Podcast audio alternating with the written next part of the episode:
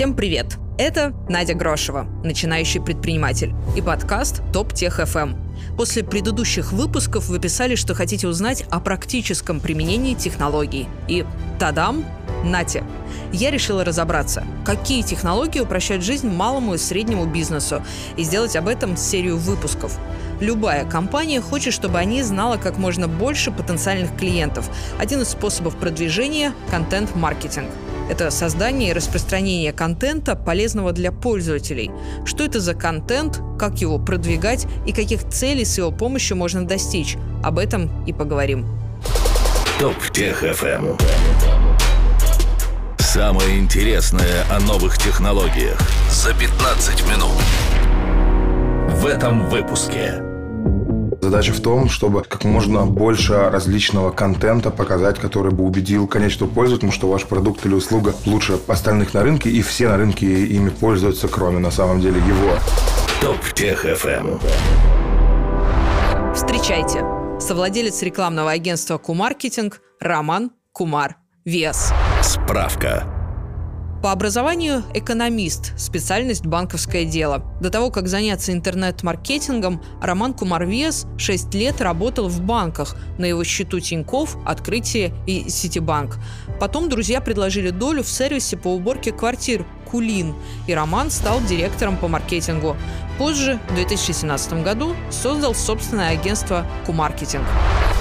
Топ Тех FM. Ноу-хау.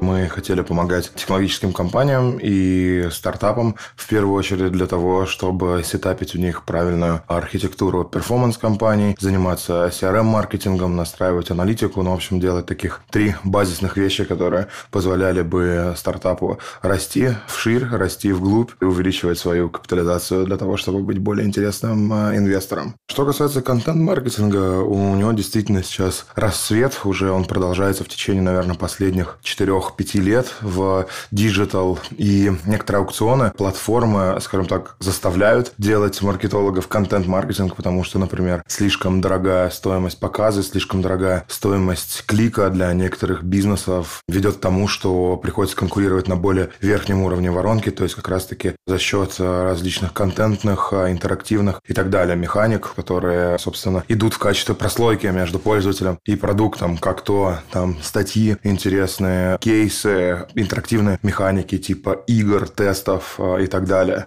И в какой-то момент мы просто поняли, что внедрение интерактивных механик в качестве прослойки между клиентом и продуктом ведет к тому, что это там, в 80% случаев удешевляют стоимость привлечения заказа в 3,5, иногда в 5 раз. Поэтому, собственно, мы начали это делать в промышленных масштабах. Поэтому у нас там каждый месяц выпускается минимум по 2-3 интерактивных механики. И мы там уже успели их сделать в большом количестве для Тинькофф банка, для Киви, Перекрестка. В кухне на районе сейчас выходит прикольная интерактивная механика, Здорово. которую мы будем делать для Delivery Club и так далее. Угу. А, ну, стартапы, технологические компании – это такой специфический бизнес. А, наверное, продвижение идет а, зачастую не для конечного пользователя, а может быть там для инвесторов или для другого бизнеса, да, B2B. Вот есть какая-то специфика продвижения контента именно в сфере B2B? Как раз-таки в сфере B2B контент гораздо более важен и больше выручки приносит на каждый потраченный рубль, чем в B2C, потому что на B2B это всегда долгий цикл принятия решения о продукте. И когда вы таргетируетесь на супер узкую аудиторию директоров по логистике, IT-директоров, главных бухгалтеров, то ваша задача, когда вы продаете B2B сервис, какой-нибудь SaaS-платформу или там крупный enterprise продукт, задача в том, чтобы как можно больше различного контента показать, который бы убедил конечного пользователя, то есть лицо, принимающее решение на стороне клиента, что ваш продукт или услуга лучше остальных на рынке, и все на рынке ими пользуются, кроме на самом деле его. И поэтому в истории с B2B, со сложными enterprise продуктами, в том же самом Facebook и Инстаграме решает, когда ты создаешь цепочку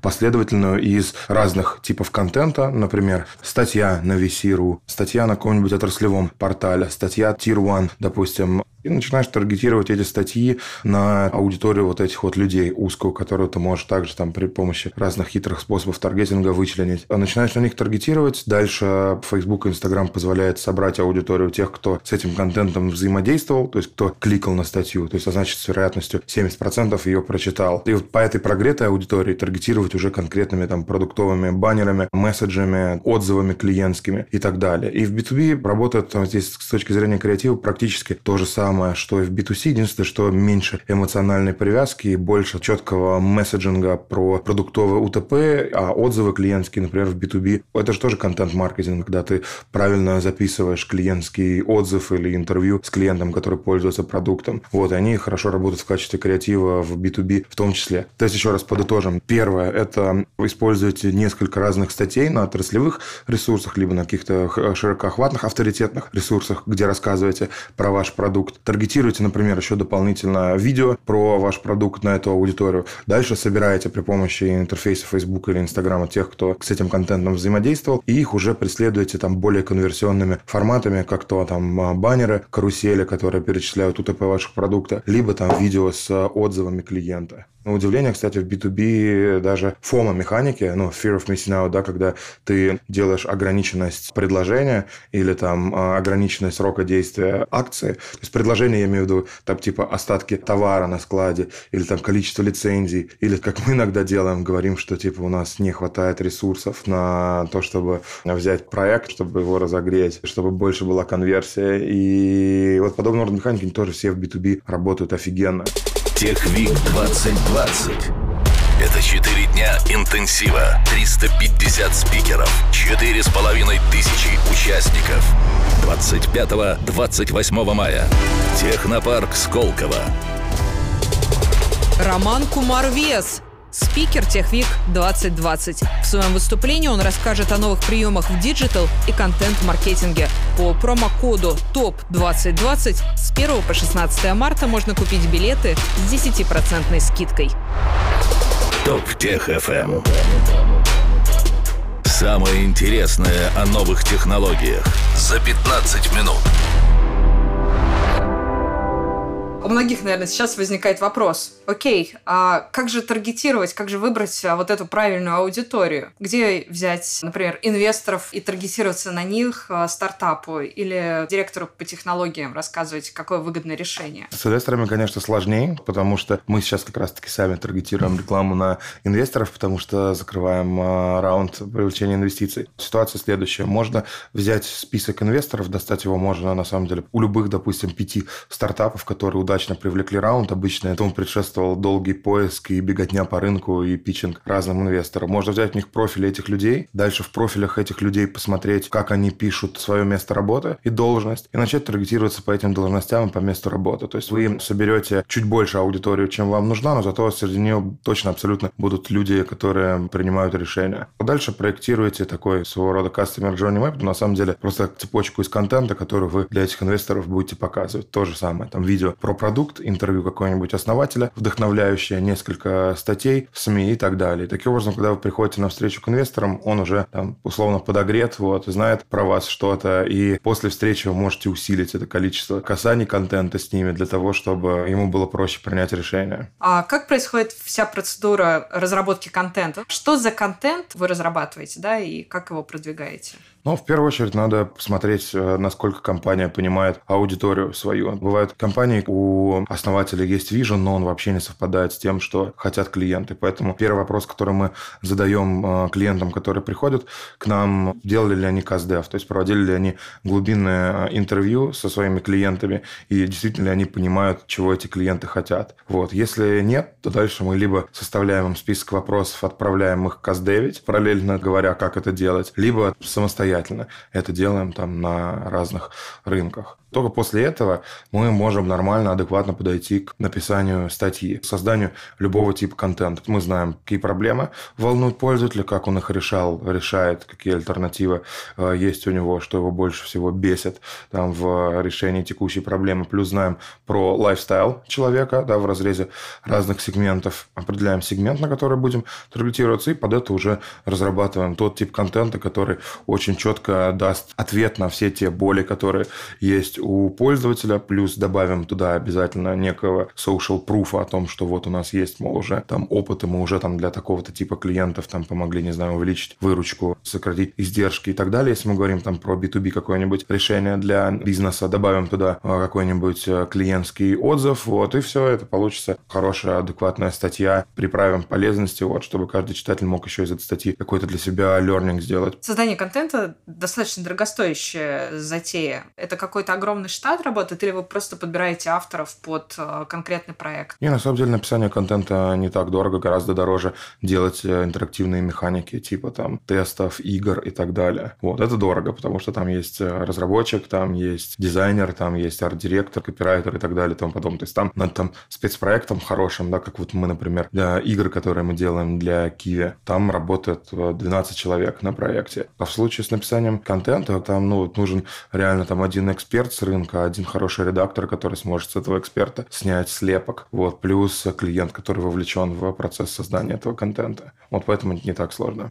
Угу. А есть какие-то примеры интересных продвижений э, из практики? Вот только что очень классный пример мы сделали для Киви игру, где Дед Мороз после корпоратива с похмелья попадает в такой очень унылый, черный, киберпанковский бар в глубинке России и пытается там взаимодействовать с разными персонажами, характерными также для российской глубинки, выбраться оттуда и все-таки дать людям Новый год. Мы а, запустили эту игру и сами, если честно, того не ожидая, перевыполнили KPI уже в полтора раза, насколько я знаю, по предыдущим. То есть там речь идет о десятках тысяч проданных карт чисто через эту игру. То есть люди играют в эту игру, проходят до конца. В конце есть заявка на оформление карты плюс некий розыгрыш с призами. Таким образом, вот эта интерактивная механика решает конкретный бизнес-кейс. То есть это очень круто, потому что мы и очень хорошо провели время, создавая эту игру, потому что она реально прям веселая. Там есть шутки, там очень прикольные характерные персонажи. При этом это еще и выполнило бизнес-задачи заказчика, причем так, ну, достаточно бодро. А отличается продвижение в России, контент-маркетинг, угу. от, например,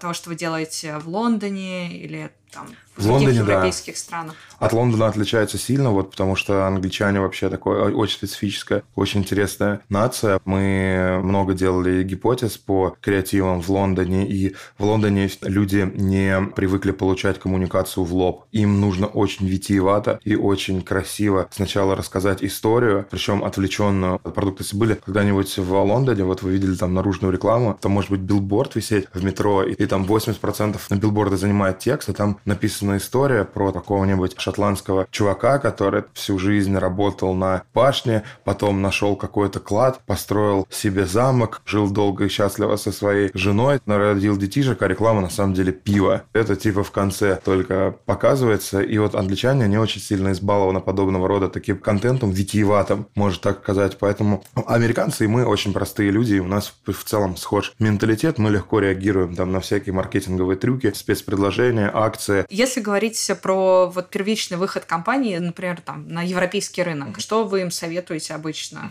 Я бы для них посоветовал следующее. Во-первых, давайте про американский поговорим, вот то, что европейский он все-таки да. немножко фрагментирован в зависимости от страны. А я расскажу про американский рынок, потому что он просто больше в сто раз там, чем российский рынок, и там гораздо понятнее, как продвигаться и быть успешным. А если выходит стартап какой-то на американский рынок, и ему нужно проверить там первые гипотезы, не сильно тратя на это деньги, я бы рекомендовал использовать Reddit или Quora продвижение. А это, что это? Это тоже контент-маркетинг, но он более ручной, когда ты берешь и создаешь на Quora и Reddit, для тех, кто не знает, это такие большие форумы. Яндекс.Кью, например, это Question бывший, это аналог Quora. Там люди задают вопросы, а другие люди, там эксперты или нет, им на эти вопросы отвечают. Гигантские площадки, у каждой там трафика под 500 миллионов в месяц, или даже уже не миллиард. Это форумы, где есть свои топики, где есть подтопики, там реды, сабреды они называются. Там уже, скорее всего, есть какой-то контент по вашей теме, либо какой-то контент для вашей целевой аудитории. Вот туда нужно приходить и начинать просто писать полезные статьи, полезный контент, который так или иначе релевантен вашей целевой аудитории и рассказывает про ваш продукт.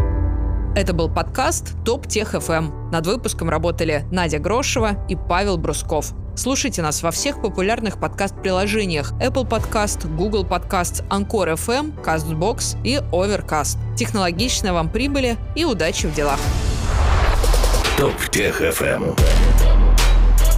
Самое интересное о новых технологиях за 15 минут.